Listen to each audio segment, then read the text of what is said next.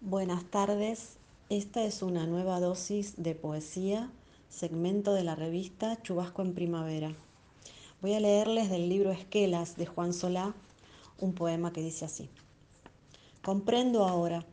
para amar se precisa la firmeza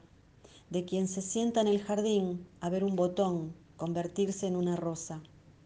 que para enamorarse hace falta poner los labios juntos y oír los decires de lo que nos rodea sintonizar la voz espejo, ser antena, no parlante, y en todo caso parir con cautela, entre silencio y silencio, una sonrisa que derribe cada muro,